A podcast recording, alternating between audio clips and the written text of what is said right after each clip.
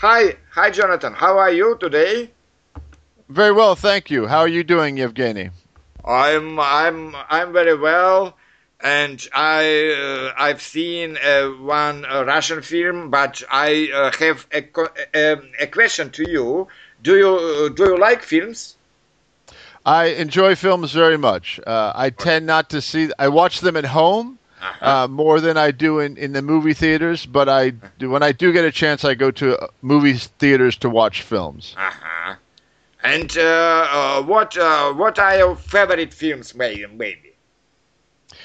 Um, I I tend not to like the uh, films that are very popular. I, I like more obscure films, um, films uh, dating back, for example, to uh, early Orson Welles Orson Welles movies. Yeah. Uh, for example, one famous film of his is called The Touch of Evil. That is an excellent film that I that I really enjoy. I have seen many times. Yeah. Uh, I also like uh, dramas more than than action movies or, or comedies. Uh-huh. There are there are some very good comedies, but many are are fairly poor. okay, and uh, who uh, who uh, who is or who are your favorite actors and actresses? Uh, when he was younger, Robert De Niro was an excellent actor. I feel as an older man, he has not held up very well. Uh-huh. Uh, uh, there, um, uh, other actors, uh, uh, I, I li- some actresses that I like are um, Isabelle Huppert is a French actress. I find her very very good.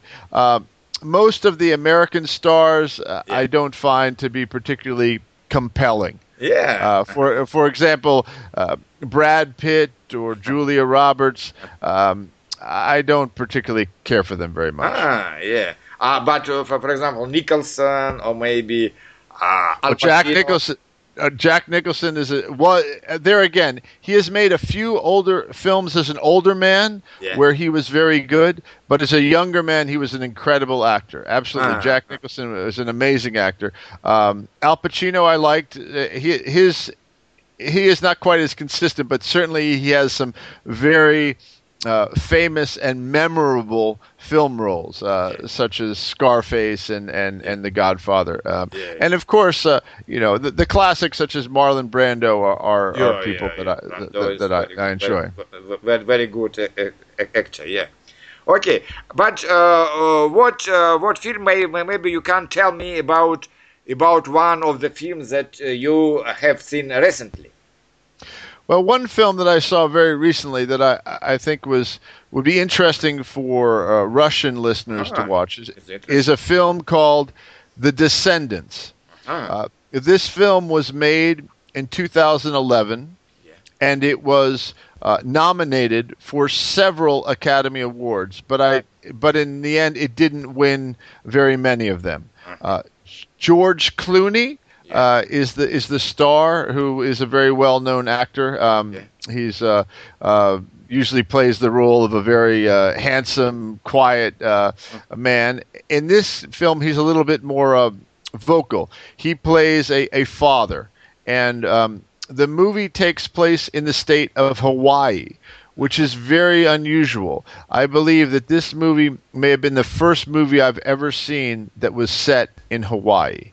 It is not a very typical location for uh, American movies. Uh, it was made by the director who made a, a movie called Sideways, which was uh, another interesting American film that was made uh, several years ago.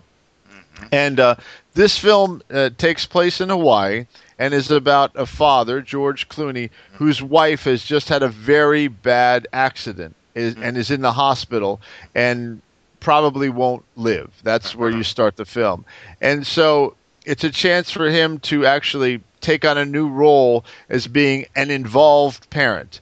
Uh, previously, uh, he was not, he was very busy with his work life and he wasn't paying much attention to his two daughters and now he must take care of them because his daughter his wife has so been so severely injured and what's interesting i I- what i think would be interesting for a foreign uh, viewer Yeah. would be that it has themes about American family life, the fact that the, the American family life is off, often so um, uh, in this uh, because of demands of work uh, sometimes family or families are not as close as, as the families would like them to be and another major theme of the film which is very relevant to american society is money Ah. uh, one of the themes in the movie is is, regards the uh, an inheritance of uh, an enormous parcel of land and how that must be um, what what how that must be resolved between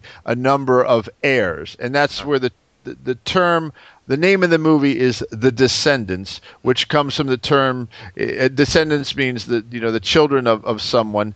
And it refers to uh, the descendants of some uh, early Hawaiian settlers who maintained this very large parcel of land. Yeah. So it has a number of themes in the movie. It has family, it has uh, life and death, and then there's a whole love interest Mhm, of, mhm. uh, in the of sorts. It's it's, Yeah, yeah, it's and then and then money.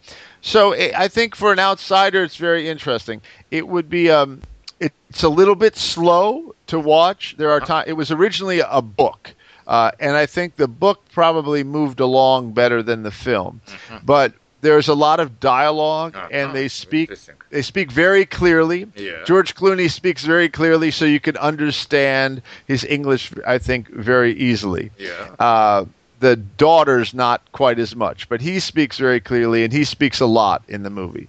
Um, also, as compared to, for example, action movies, which don't have a lot of dialogue, and you Yeah. might take away one or two famous lines, like Arnold Schwarzenegger saying "I'll be back." Uh, this has a. If you want to listen to the way that English is spoken between people, this is a very good opportunity to do that.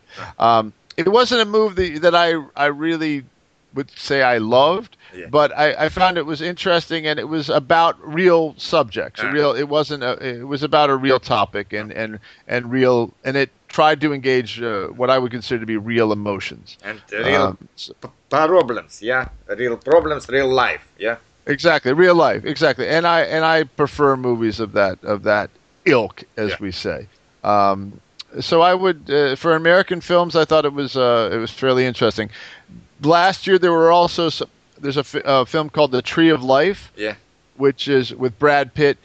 I have not seen it, but people like that's also about I think uh, real real problems. Uh-huh. Um, a movie that I think uh, your uh, listeners might enjoy um, is Midnight in Paris by Woody Uh-huh. Allen, Yeah. Yeah. uh, which is a, purely a fantasy movie, but it, it is a lot of fun and also a lot of clever dialogue Yeah. and, and and if you like Paris, which most people in the world seem to like, um, it has a lot of good scenes in Paris. Yeah, yeah, yeah.